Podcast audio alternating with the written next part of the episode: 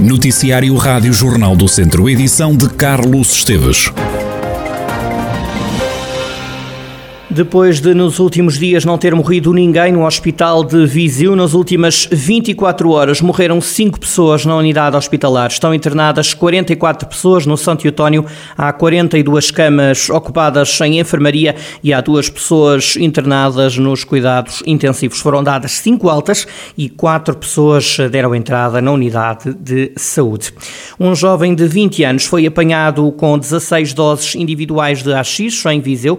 Tudo aconteceu no Parque Aquilino Ribeiro. A droga foi apreendida e o jovem acabou detido. A PSP de Viseu deteve também um jovem de 18 anos por conduzir sem carta.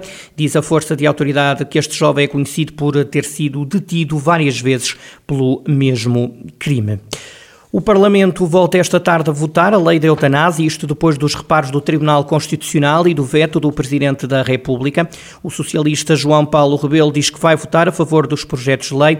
O deputado eleito por Viseu fala num direito e na resolução de um problema que traz dores a muita gente. Como é sabido, é um tema que já tem vindo a ser discutido, diria muito amplamente, ao longo dos últimos anos. Conheceu um desenvolvimento, mesmo no final da passada sessão legislativa, em que foi aprovado, como é sabido, com reparos do Tribunal Constitucional. A minha posição é uma posição enfim, favorável a este, a este projeto, na medida em que é um direito que se concede às pessoas, não de forma nenhuma uma obrigação, eh, seja do que for, mas um direito que as pessoas que eh, se o entenderem em situações muito específicas e muito limite também, no fundo, o que tão amplamente tem sido discutido na sociedade portuguesa, por fim a um, a um, digamos, a um sofrimento e a uma, é uma situação que custa muito e que envolve muito sofrimento de, de, muitas pessoas e, portanto, essas são as razões pelo meu voto favorável. Do lado do PST, Hugo Carvalho diz que vai votar a favor dos projetos de lei sobre a eutanásia. O social-democrata esclarece também que vai votar a favor da proposta do Chega de levar a eutanásia a referendo. A minha posição quanto à, quanto à eutanásia, vamos dizer assim, eh, salvaguardadas as, as condições que, que, sempre foram salvaguardadas nos votos que eu fiz, portanto, de não fazer de qualquer forma, eu sempre fui na generalidade a favor. É outra questão que se coloca, que é também de amanhã, mas que também já é uma, no fundo, uma repetição. É a questão do referendo, que é, no fundo, colocar isso aos portugueses e, e que eu também sou eh, favorável. Portanto, eu serei a favor de, das duas coisas. No âmbito da minha liberdade de consciência, eu sou a favor da, das pessoas poderem decidir eh, pelo seu futuro e, portanto, sou a favor da eutanásia e, eh, e quanto ao referendo também. Mas o referendo será também votado amanhã, Hugo? Amanhã há uma proposta do Chega para, para se referendar o tema que vai à votação. Isto também será discutido amanhã. Hugo Carvalho, deputado do PSD no Parlamento, os representantes dos deputados de PS e PSD eleitos por Viseu estão de acordo e vão votar a favor dos projetos de lei que esta tarde são votados no Parlamento sobre a eutanásia. A Câmara de Viseu garante estar atenta aos atrasos e aos serviços que não são cumpridos no MOVE.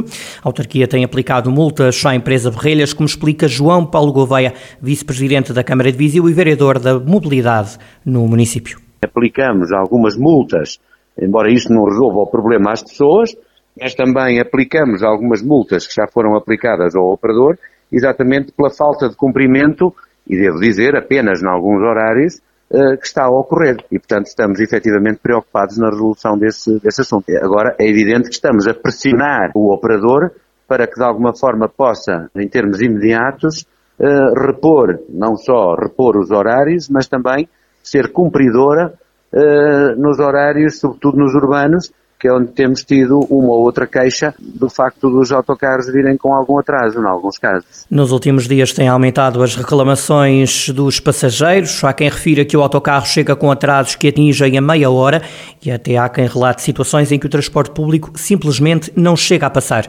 João Paulo Gouveia assegura que a autarquia tudo está a fazer para que os horários que vigoravam antes da pandemia voltem a ser praticados. Nós tivemos, durante um determinado período, tivemos um serviço reduzido, porque a pandemia também assim o determinou.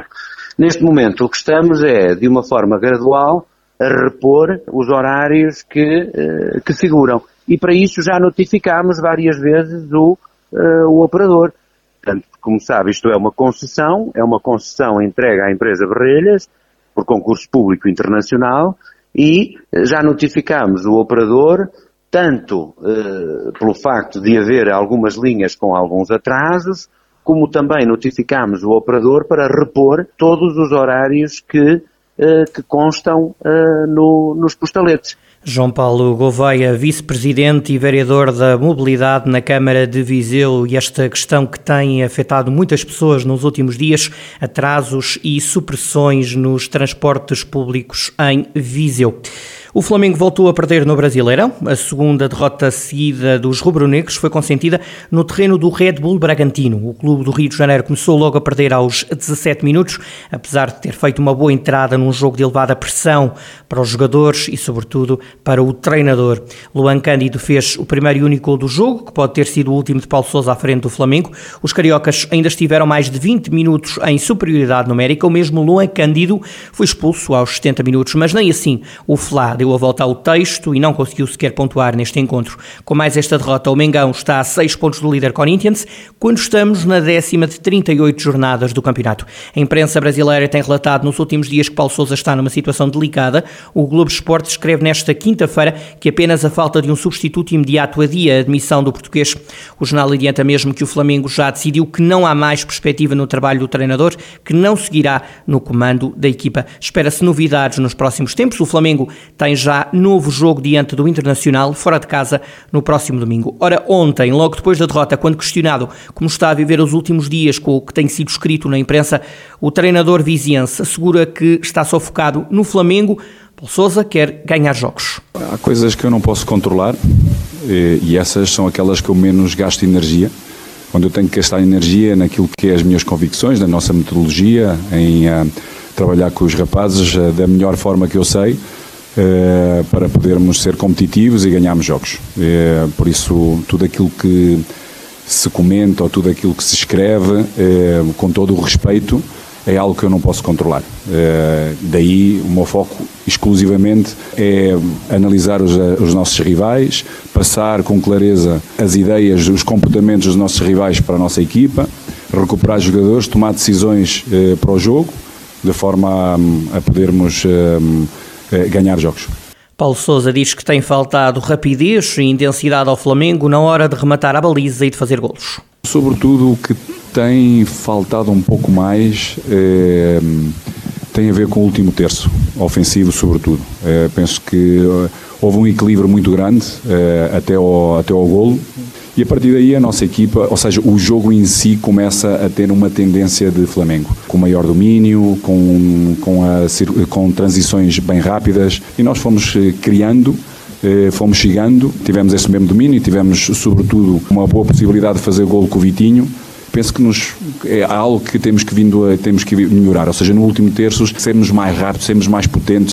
Paulo Sousa, treinador viziense que não vive dias fáceis no Flamengo, os rubro-negros estão a seis pontos do líder, somaram esta quarta-feira a segunda derrota seguida no Brasileirão. Vozela recebe a chegada da primeira etapa do Grande Prémio Abimota. Esta é a segunda prova mais antiga do calendário do ciclismo português.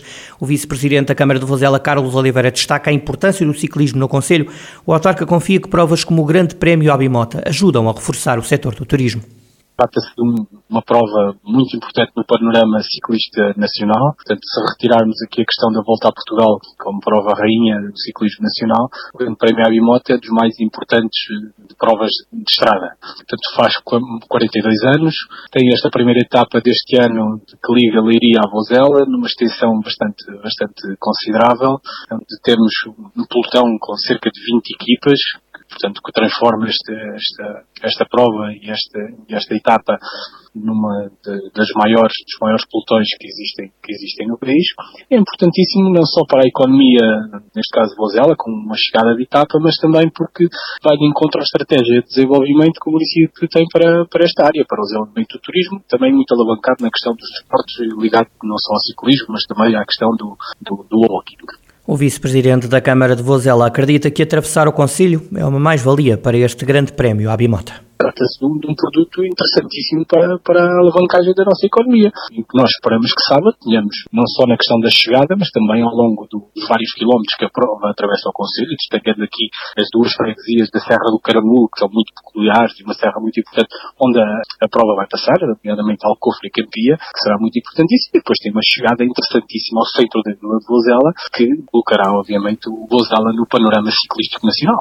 Carlos Oliveira, vice-presidente da Câmara de Vozela, que conta com a chegada da primeira etapa da edição número 42 do Grande Prémio Abimota. A primeira etapa vai então ligar Leiria a Vozela. Vão participar 20 equipas, 17 portuguesas e 3 espanholas. Feira Medieval está de volta ao Lamego entre os dias 10 e, 11 e 12 de junho. Vão ser três dias de recriação histórica, num regresso ao passado, como refere o Presidente da Câmara de Lamego, Francisco Lopes. O autarca levanta o véu sobre este programa da Feira Medieval vai-se vender artesanato, vão-se vender produtos eh, regionais, vai-se comer e beber e vai haver animação para que todo o ambiente seja propício ao convívio e à confraternização.